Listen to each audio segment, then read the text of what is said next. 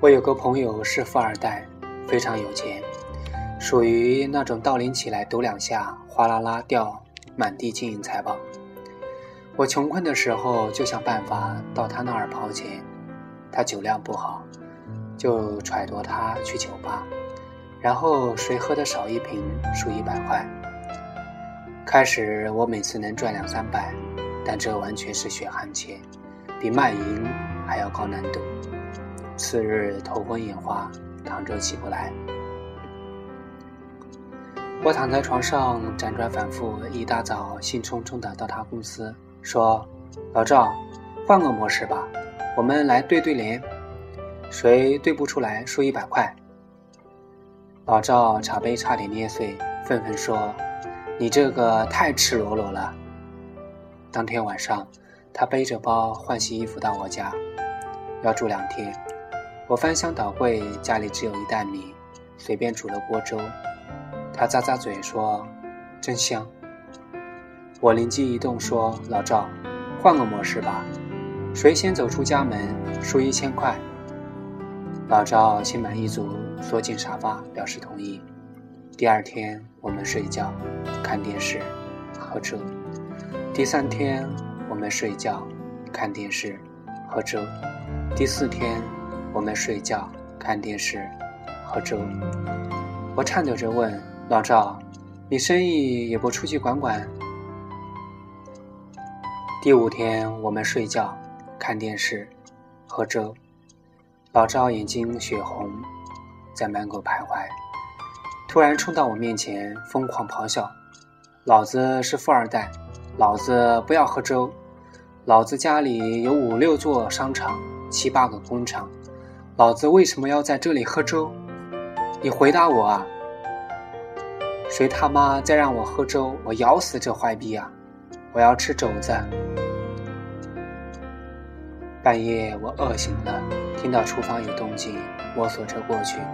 发现老赵在煎东西，偌大的锅子，半锅油，里面飘着三四片火腿肠。我说：“哪来的？”老赵哆嗦着做成，说：“茶几下面捡到半根。”我说：“分我一片。”老赵一丢锅铲，哭着说：“这应该吗？富二代得罪你啦？都这种时候了，你还跟我抢火腿肠？”我呆呆地说：“交了。”第六天，我们睡觉，睡觉，睡觉。老赵挣扎着爬起来去书房上网玩。我听见他 QQ 滴滴的声音，赶紧关上卧室门，偷偷打开笔记本，申请了个新号码，搜罗美女照片，疯狂发给他。帅哥，交个朋友。老赵说：“你是？”寂寞单身少妇，想拥有初恋。都少妇了，怎么还要初恋？少妇怎么不能有初恋？过了几分钟，老赵说：“百度百科，少妇，已婚的年轻女子。”我说：“你管那么多干嘛？我看中的又不是你的钱。”你你你怎么知道我有钱？废话真他妈多，喝酒去，叉叉酒吧。然后我发了张裸照，听到书房椅子咕咚一声，老赵仰天倒下，他疯狗一样冲出来，红着脸团团转圈。我合上笔记本说：“一千块打个八折，八百。”老赵丢给我八百，嗷嗷叫着夺门而去。过一会儿，我走进酒吧，他果然笔直坐在那儿。我一屁股坐下来，他说：“你干嘛？”我说：“来寻找初恋。”老赵说：“啊啊啊！”我说：“少妇棒不棒？少妇有八百呢，请你喝酒。”老赵躲在阴影里，捂着脸哭成泪人。我们喝得大醉。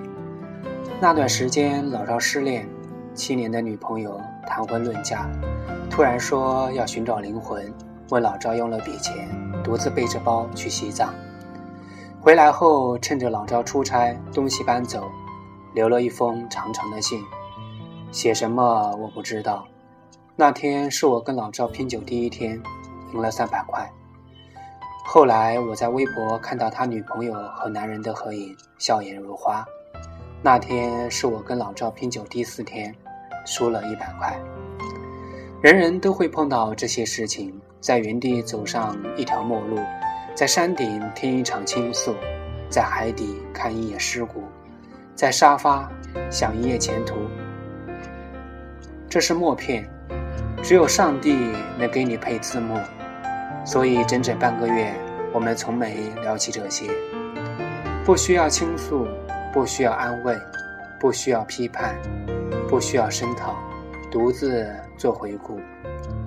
朋友不能陪你看完，但会在门口等你散场，然后傻笑着去新的地方。再难过，有好基友陪在身边。就可以顺利逃亡。